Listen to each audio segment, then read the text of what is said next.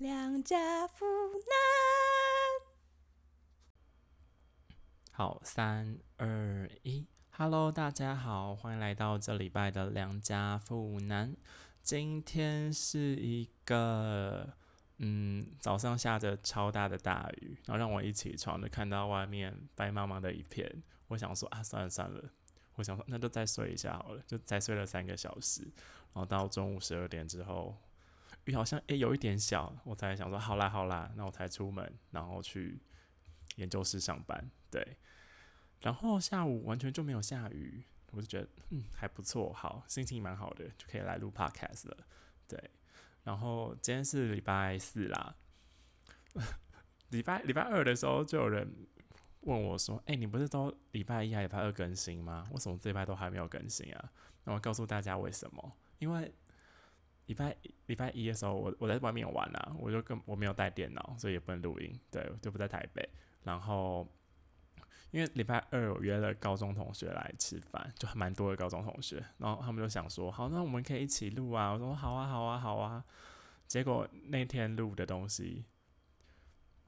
这录太久了，那个那个档案有什么一个小时多，我想说一个小时多到底要怎么剪呢？而且他们又很很爱讲一些无为不为的，哦里面就很多那种就把人家本名都讲出来，然后讲人家小八卦或者一些荒谬故事之类的，就还有一些。霸凌的故事啊，我想一想，我觉得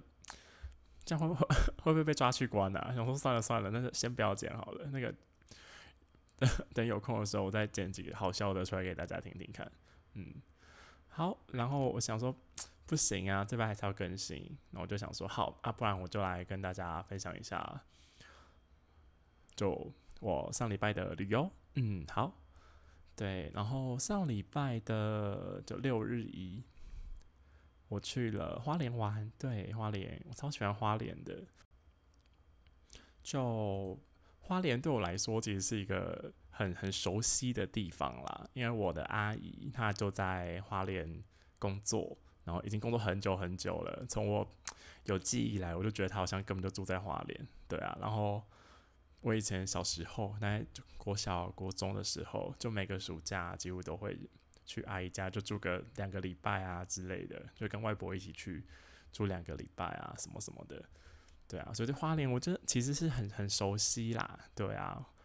就那些景点啊，就是大家会去的景点我都有去过，大家不会去的景点我也都有去过，那我也见证了就是 花莲在就是最近几年慢慢建设啊，然后跟以前就感觉真的差很多，对，好。然后，哎，对，去花莲玩，大家都会怎么去啊？因为我我同学会会开车去，哎，可是我觉得 开车到花莲，不管走哪一条，都要坐很久，哎，而且开那种苏花改，不是同学都说很想睡觉，因为就会一直经过那个隧道啊，然后隧道每条隧道长得一模一样，就开在直线，而且隧道里面又不能超车，他就觉得啊，真的超想睡觉，很痛苦。我觉得听起来真超危险，太不安全了。对啊，所以我以前我我我我来我去花莲，我们都是坐火车去。但其实我都觉得坐火车，就其实还是蛮久的。对，坐火车就算你坐普悠玛号，也要三个小时吧。对啊，然后我们这次去，我跟我家里去啦，就我爸妈还有弟弟。那我们去花莲玩，我就觉得这次行程安排真的太好了。我觉得好到可以跟大家分享一下，大家以后去花莲就要这样子，交通就要这样安排。对，因为我们就是搭那种礼拜六早上的火车啊，然后就就要去花莲嘛。然后你就先买一段，是你从从台北，然后搭车搭到宜兰，因为从台北搭车到宜兰根本就要两个小时，诶，就其实还蛮久的。诶，要两个小时吗？好像其实也不用，就一个一个半啊，一个半。你搭车搭到到宜兰，然后就可以下车。那大概就中午嘛，就在那边吃个饭啊。就要是对那边吃个饭，那在宜兰离那个什么新月广场哦，就那个南城精英的那个 mall 就很近啊，你根本就走路就会到。你就去那边吃个饭，然后吹个冷气，然后逛一下街。对我还去买了买买几件衣服，然后你就买个什么下午三点啊的火车。然后就，然后你再从宜兰，然后再搭车去花莲。宜兰搭车到花莲，就大概就只要一个，应该也是一个小时多啦。对啊，你就把本来三个小时的车程就切成两半，然后中间又不会挨饿，我就觉得这安排的太好了。对，然后我们这次去花莲啊，我们就住，以前都会住阿姨家啦，但是阿姨家，我 阿姨就住在那种吉安吉安的那种山脚下，然后就其实是蛮凉的，但是今年就真的很热，而且我阿姨就是一个。意志力很坚强的人，就算再热，她也不用吹冷气，因为她家根本就没有装冷气。对，所以我就觉得每次住那边都觉得其实蛮方便的。他家又很大，然后躺在地板上什么，我都觉得感觉蛮爽的。但是他家就是没有冷气，我每次真 就会觉得最不爽的一点就是没有冷气，没有冷气真的很很痛苦。有的时候啦，没有冷气，所以。就强迫我们白天就不能在家里划手机啊，我们就不行，没有冷气一定要去游泳，不然会热死，或是没有不行，那一定要去 Seven 坐着，诸如此类的。对，然后我们这次因为我是跟我爸妈去嘛，我爸也是一个很怕热的人，他就想不行，不能不能去住那里，那他就反正现在有那个国旅补助嘛，然后就找了一个那种花莲市区的那种。现在很多那种新的就漂漂亮亮的旅店啊，那我们就他就找了一间旅店，然后就住嘛，然后过滤不住，我跟我爸妈这样这样要扣三千块，像一个晚上就就就就没多少钱，然后七百九百块而已，就就蛮便宜的，对。然后我们这次住的那一间呢，我是觉得这蛮漂亮的，而且它就很新啊，然后就装潢就很现代啊，就干干净净那种极简风的那种。那我就对他的一切，然后柜台人人也很亲切啊，然后我就觉得都其实都蛮好的，但是我我们一进就觉得哇，房间好漂亮哦，然后床也蛮好躺的，就枕头有点小不舒服了，但我想说这才没多少钱，想说没关关系啊，就睡一天而已。结果他唯一的缺点就是他楼上楼下的那个隔音超差，差到我们真的晚上真快疯掉。因为因为我去的时候是我去住六到日那个晚上嘛，然后六到日那个晚上还是会有小孩啊，因为小孩礼拜一才上课嘛。然后因为那那天是那个啊那个什么夏恋嘉年华，就是花莲每个夏夏天都会办那个，就会有人去唱歌，然后放烟火嘛，对不对？然后我们就是夏恋嘉年华的最后一天，对，但我没有去看那个演唱会，因为那天的嘉宾是。徐佳莹跟白冰冰，我想说啊有白冰冰哎，算了啦，那没关系啊，不要去好了。而且而且电视有转播啊，我们在看，而且我们那个旅住的地方看得到烟火的，想说那没关系，就是看烟火就好了。然后徐佳莹可以看转播啊，对不对？好，然后反正那天可能就是放完烟火啊，然后小孩一定也去看烟火嘛，楼上的小孩，然后就回来，然后我们。这种比较比较年年长的人就会觉得啊，我妈我妈之类，他就说，哎，十一点他想要睡觉了。然后他没关系没关系，反正就当度假嘛。我想说，那我也十一点睡觉好了。那我们就关灯啊，大家都躺在床上准备要睡觉。结果呢，我看完烟火回来的小孩，就给我在房间里一直一直乱一直跑一直跑一直跑，就发出超大的声音，而且会感感受得到就是。他们是住隔壁两间呢，因为他们会一直从这一间，然后跑到另外一间，然后咚咚咚咚咚咚咚咚咚咚咚，然后我真的 整快疯掉，就就我们在那边硬躺了两个小时之后，发现 真的不行诶，然后真的受不了，那我就坐起来，然后看手机，想说现在现在十二点了，到底要跑到什么时候？为什么小孩都不用睡觉？对，然后我弟也坐起来，因为他快快疯掉了，然后我们想说，还是我们要。我们要去上面敲门啊！可是我觉得上去敲门，我心里压力很大哎，我就觉得有点好像 我很害怕。然后我想说，嗯，啊，不然打电话给柜台好了。啊，结果是结果这个那个住的地方是一个那种年轻的，就是那种新的饭不是饭店啊，就新的那种旅社啦。他晚上柜台没有人，没有人可以帮我处理这种问题，我就觉得。怎么办？到底要怎么办？那我想说啊，还是试试看，我们可不可以用电话打到他们的那个房间？那我们就打了，打电就只好打电话，就哎，对面真的接起来，然后接起来听起来就是一个妈妈的声音，然后就说喂，然后后面完全就是小孩子啊啊,啊,啊一直乱叫，我听到就觉得啊，干就是你，就是你，然后就跟妈妈说，哎，不好意思哦，楼下听得很清楚，哎，可以不要再跑步了吗？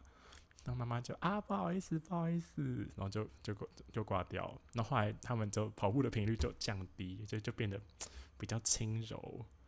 就觉得好啦好啦好啦，都都已经这样子，就就不要再去骂人了。对，然后说啊算了算了算了，然后我们后来就睡着，睡着就一切就很妥当，可能小孩也睡着了啦。对，然后这就是 我去花莲玩，然后住宿的一个小趣事。然后隔天早上起来，我又发生了一件，我觉得也蛮好笑的事情啊。就是我很常遇到这种事，这种烂事情诶，对，就是就我们起床就还蛮早的，那八点吧，在八点起来，然后八就租车啊什么的，然后就要开车去吃一间就蛮好吃的早午餐，就花花莲在地早午餐，对对对。对，然后那家直接公布店名好了。那家就好像我记得好像靠近美伦山嘛，然后在一个很像那种养养老中心的对面，然后叫什么乡村妈妈之类的。对，然后就那那家就蛮好吃，就阿姨就阿姨在地人介绍的。然后那家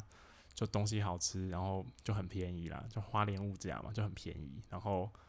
里面店员都长得很漂亮，真的诶，真的长得漂亮诶，对。然后马上我们就去吃嘛，那时候蛮早的，然后但人就已经蛮多了，然后我们就就刚好有位置啊，然后我们就坐在那边，然后就点餐嘛。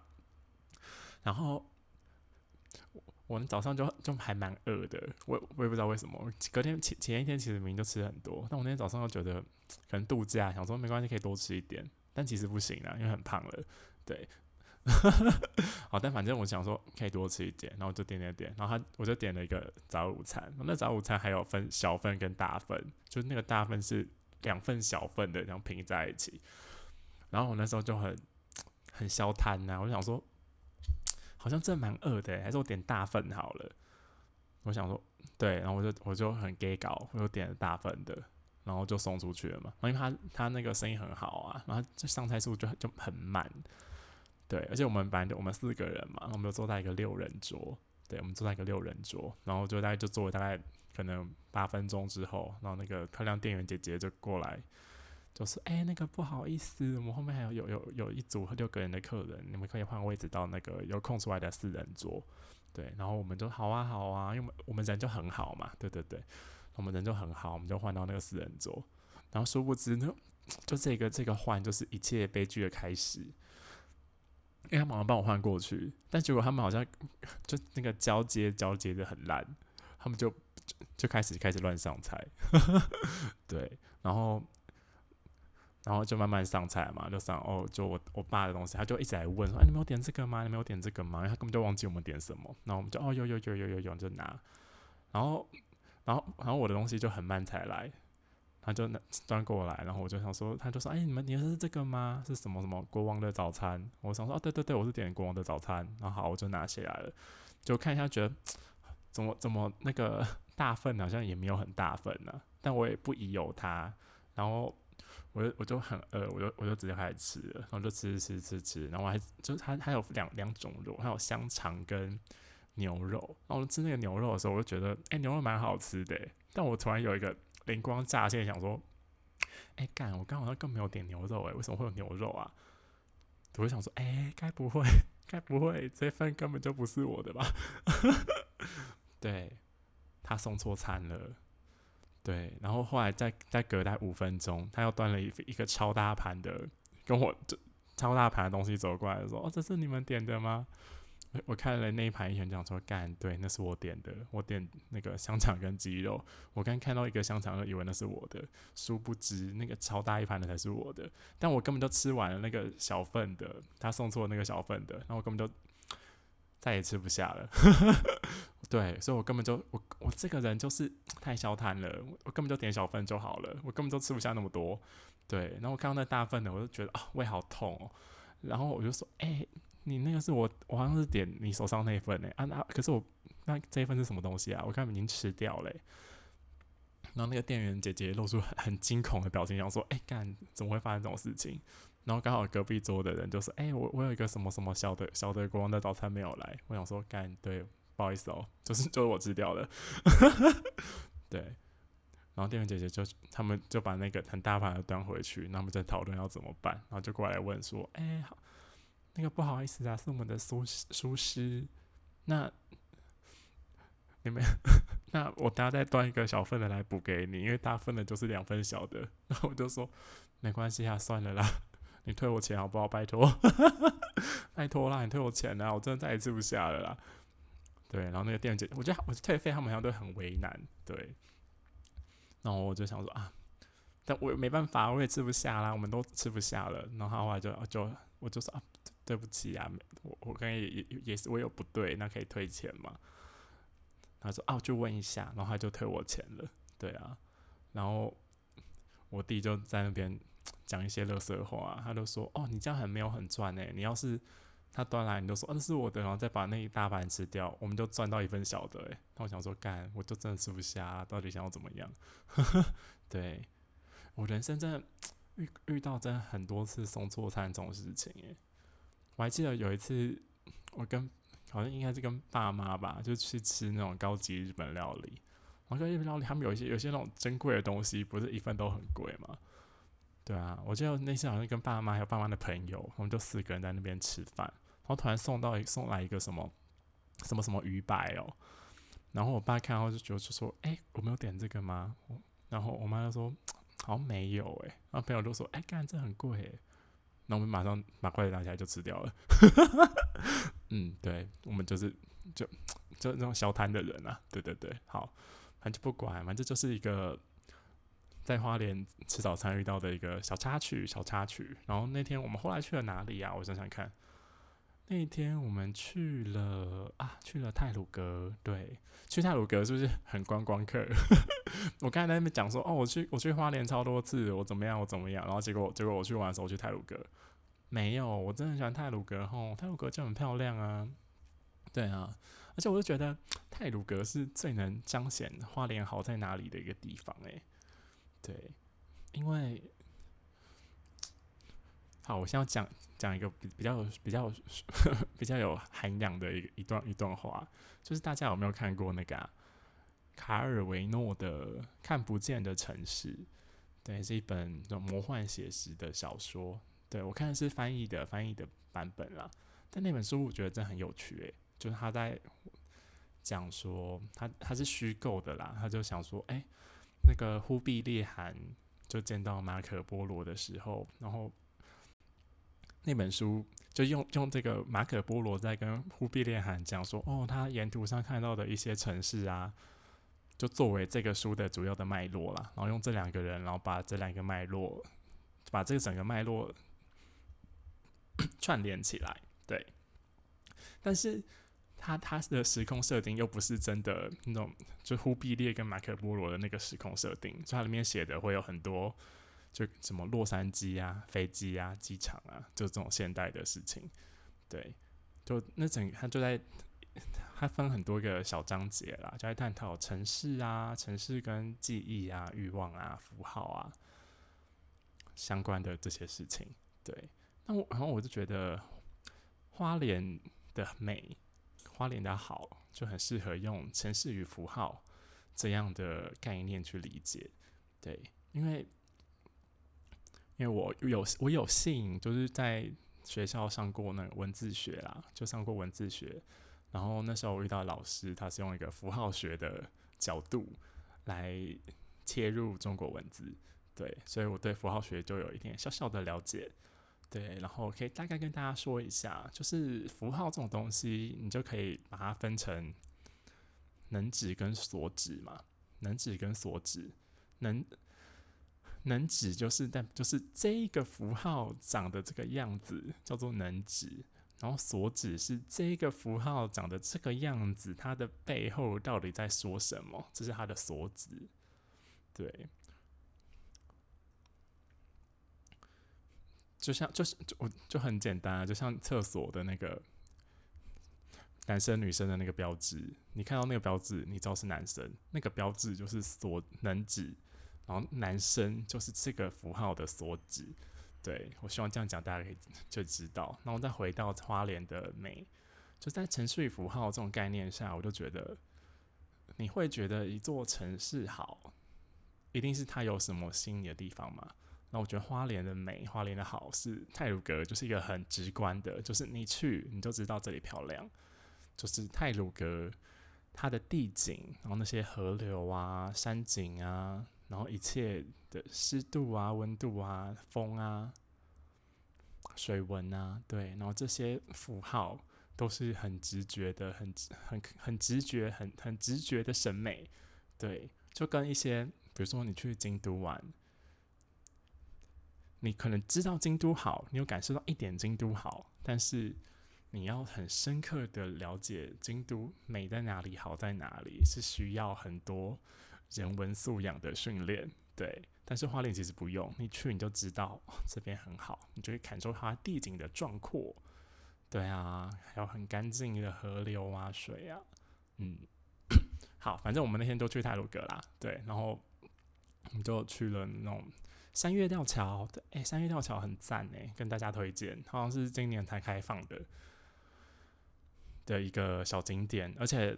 去三月吊桥一定要网络预约，它很拽，它要你先你网络预约，然后你才可以，你后然后对，你要网络预约你才可以去，然后你再开，它会开放，比如说这个时段，那就报名，然后就有几个人，然后你就可以去走去走三月吊桥，对。然后我都觉得他们其实规划的很好啦。然后那个吊桥，它是就是在两个山壁之间啊，就可以在桥上感受到那个山谷的风，对，然后你看到河流流啊，然后一面是那个沉积岩嘛，然后一面是大理岩，就他们的地景是不太一样的，然后就觉得哦，蛮漂亮的，而且很凉，重点是很凉，对，蛮漂亮又很凉。对，然后我们就去三月吊桥，然后去三月吊桥，我就自己的我弟就真的 就蛮好笑的，他就会在那边一直模仿旁边的那个欧巴桑拍照，对，然后我们就就有精选的几个欧巴桑拍照的动作，诶，大家一定会站在那个吊桥的门口，然后就把双手打开，对，对我。把双手打开，然后就成一个 V 字形嘛。欧巴桑真的很爱这样拍照，诶，还有一个还有一种姿势是，就是就左脚往前，然后你微微的好像往后仰，然后用右手，然后感觉要支撑住自己的头，但是又没有支撑住自己的头，很像在摸右边的头发那样子。对，然后这两个姿势是我们在那边看，就是 好几个欧巴桑也会那样拍。对，然后我妈也是欧巴桑嘛。对我。因为我妈也要叫我们摆出那个姿势来拍照，就是摆出 V 的那个姿势，然后我们觉得 不行，我 我做不到，我我做不到。嗯，好，反正三月吊桥蛮漂亮的啦。然后，然后它其实短短的，它开放好像开放一个小时，你可能去去走个半小时，然后看一看，大概就差不多了。然后泰鲁阁，我唯一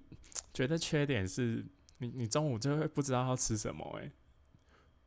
对啊，因为因为其实我觉得它会它会有很多那种那种什么烤香肠啊，怎么样怎么样，原住民料理啊，或者什么山产啊，什么什么的。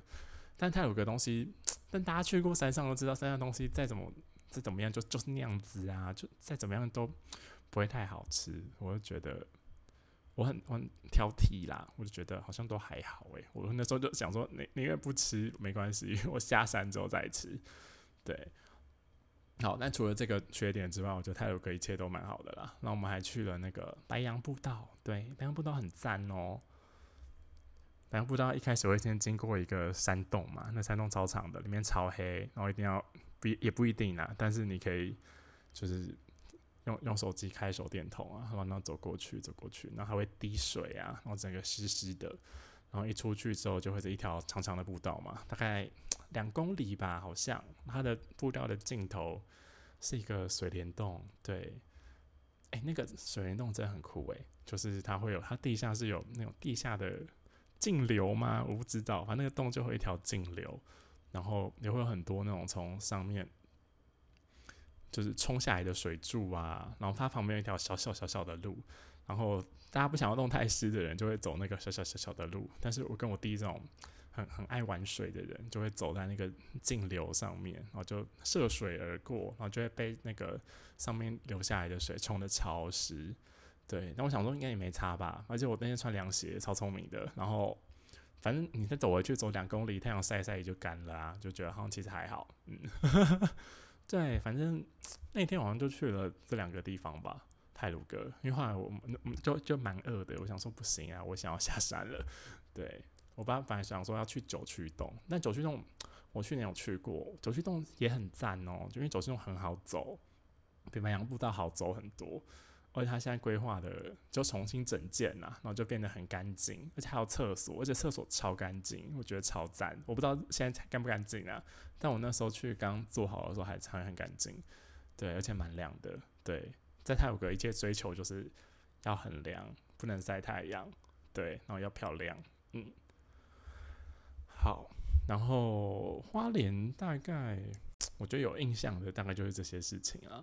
对，但我也可以跟大家介绍几个，就是毕竟我也去花莲去了，我觉得应该至少二十次，有几个好地方。第一个是七星潭，七星潭就是就很 general 啊，因为很多人都去过，对不对？那是一个景点，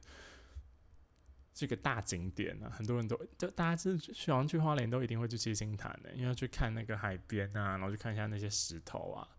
对啊。我家里还有一张，就我小时候感觉超小，可能那种幼稚园大班的时候，然后在七星潭坐着那边我玩石头的照片，我每次看到觉得哦太可爱了吧，而且七星潭就真的蛮漂亮的诶，但是白天真的好热哦，就建议大家就下午再去啦。我记得我好像大大二两两年前的时候有跟同学去过，还是蛮漂亮的啊，只是就很热，嗯。除了很热之外，就一切都蛮好的。但今天你还不能游泳哦，因为听说，就就你只要走一个距离之后，那个水会突然变得超级深，对，所以很蛮危险的，大家要小心哦。对，然后介绍一些就比较私私人的景点，就有个地方叫水源地，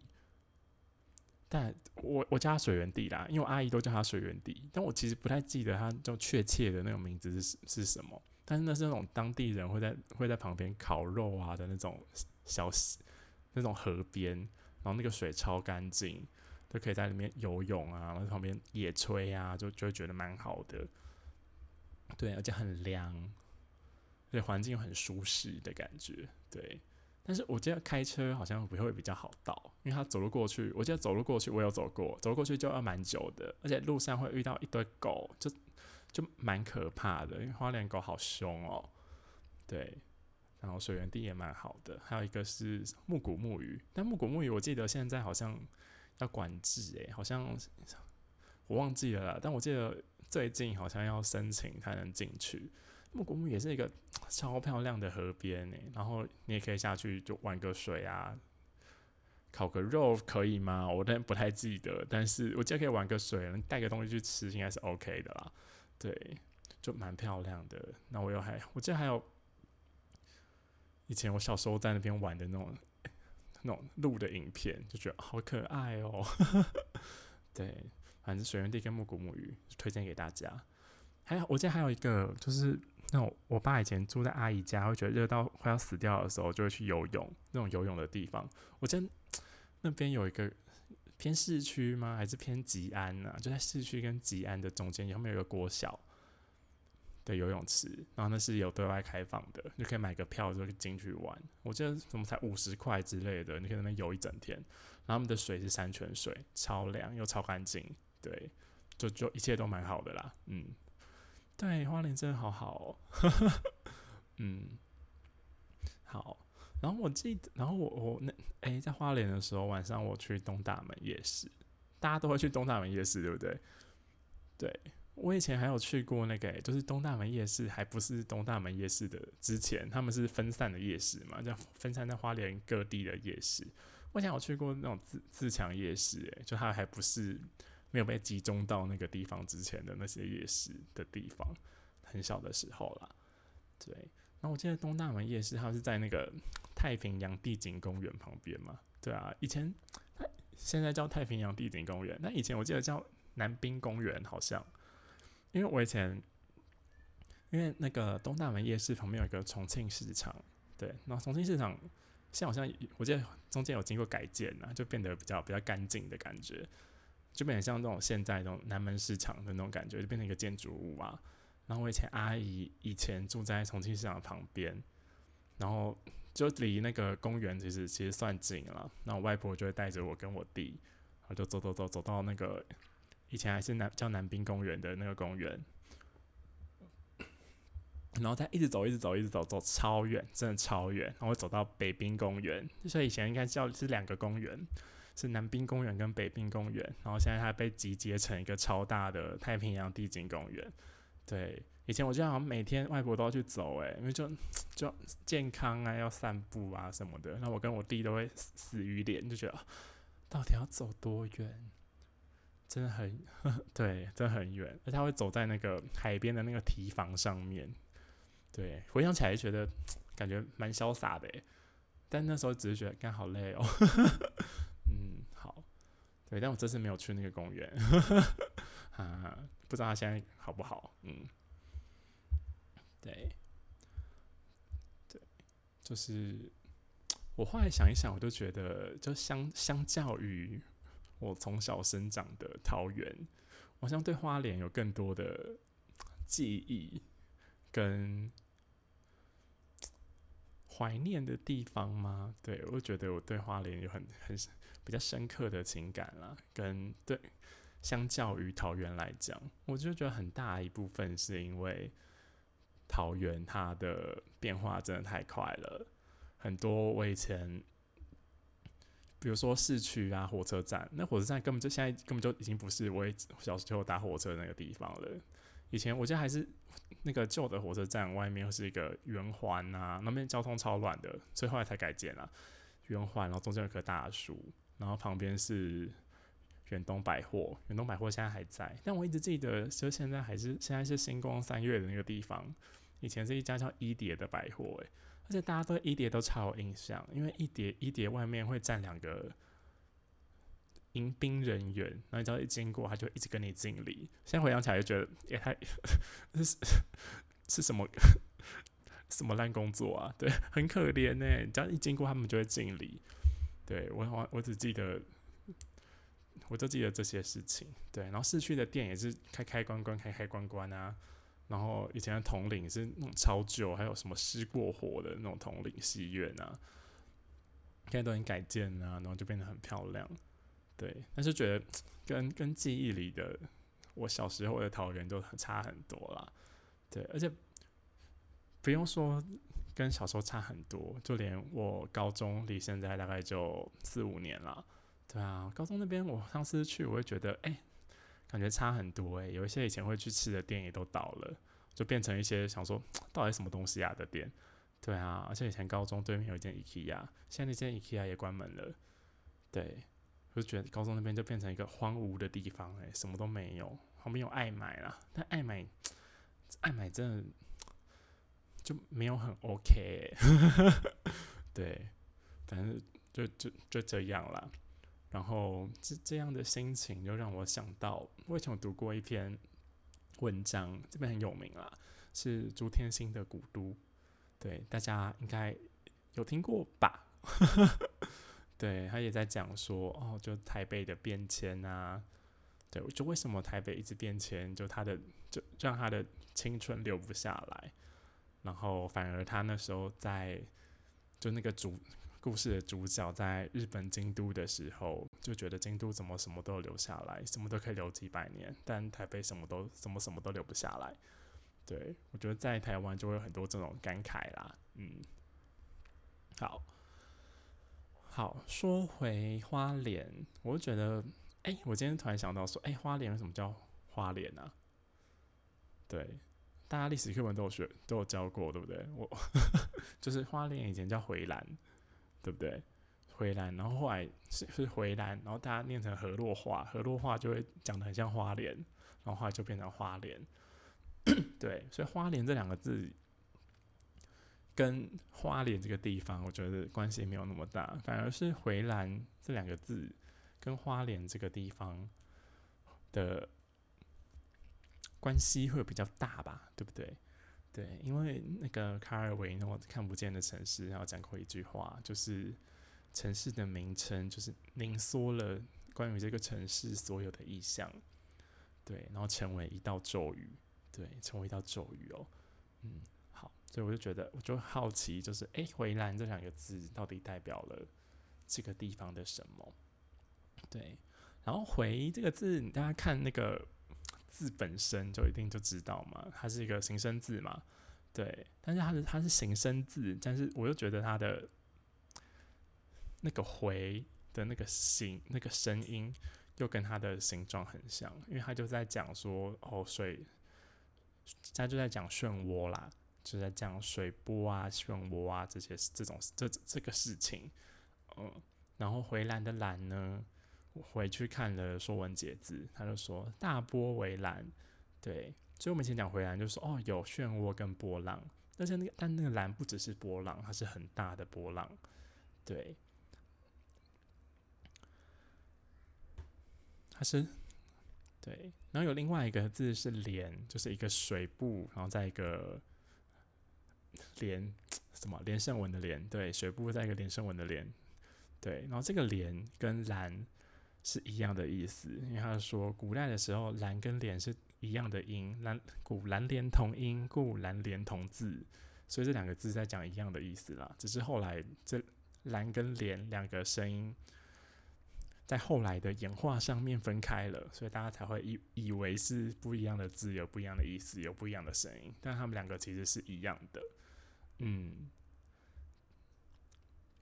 对，所以我们就我就觉得“回蓝”这两个字真的很有想象空间呢。对啊，就可以想象说，以前他们来到汉人来到花莲的时候，就看到。一定跟现在很不一样嘛？它一定是那个溪流啊，冲到海里，然后 水流 互相冲撞，然后就会有漩涡嘛。嗯，然后有很大的波浪啊，然后就觉得哇，是一个很壮阔的感觉。对，好，然后哦，今天讲的就很乱糟糟诶，但没关系，反正我今天就想要讲的就是关于城市啊跟记忆。跟一些小旅游吗？小旅游的相关。然后我今天想要跟大家讲念的古文是一篇，是一个短短的诗啦，是唐代崔护的《题都城南庄》。这首诗真的大家一定都听过。去年今日此门中，人面桃花相映红。人面不知何处去，桃花依旧笑春风。对，然后这首诗就开创了后来大家对“人面桃花”这个词语的意象啊的奠定嘛，嗯，对。然后去年今日此门中，人面桃花相映红。他的他他这首诗就短短两句嘛，对。然后他的第一句讲出的就是一个，它是一个回忆哦，对。那他说去年今日嘛，是去年。但那个去年也不一定是就那个真的去年，就是反正就是过去的一段时间。然后他用去年今日这么这么细节的时间点，可能是假的，但是他用这么细节的时间点，就会让你更相信这件事情。对，因为我们都会说，就是说谎的时候，你如果讲的细节越多，大家越会相信嘛，对不对？写作也是这样子啦，就你讲的细节越多，你就会写的越像真的。那他他第一句在讲的事情是不是就是他到一个地方，然后看到他寻春探访，然后找到一个女生，实在是是一个很漂亮的女生。那第一句他就只写了“人面桃花相映红”，他就写了他这一段过程，就是他到了这个地方，看到这个女生，然后跟她交好。的这个过程，他只写了他觉得最动人的那一刻，就是人面桃花相映红，就是他女生从门里面看着他，然后他从门外看到这个女生，我看到这个女生很漂亮，然后那个女生在对他笑，对，然后就留下了这个他觉得最动人的一刻，然后第二句就急转直下，他就说人面不知何处去，桃花依旧笑春风。对，人面不知何处去，就是就是过了一段时间之后，这两个人，男生女生，也可能是男生不见了，也可能是女生不见了，但是这里的，但是那个桃花还是依旧开在这里，就一个人事已非的感觉，就景物依旧，人事已非的一个感慨啊。对，但我读到这里，我就我就想到，以前人都会感就会感慨说，景物依旧，人事已非。但我现在就觉得，我们连景物都有点留不住了。对，因为现在就是，也其实也没有办法啦，因为我们就是要生存嘛，我们就是要生活啊，大家就会希望大家都有房子住啊，对啊，就只好。或是大家想要赚更多的钱，大家都只好把旧的旧的不去，新的不来嘛，对不对？所以就会把我们可能曾经熟悉的景物，就把它放弃了，然后我们就盖成一个新的东西。对我觉得这是，这就是世界的无可奈何啦。就是在时时间一直往前走，我们也总不可总不能永远都停在那边嘛，不能刻舟求剑呢。对。好今天的良家富男大概就到这里。下礼拜我要去台南玩，耶！然后我想说，下礼拜可能也会讲一些就去台南玩的有趣的事情吧。大概好，反正就这样子喽。我我现在觉得超饿，我要去吃晚餐了。好，谢谢大家的收听，我们下礼拜见，拜拜。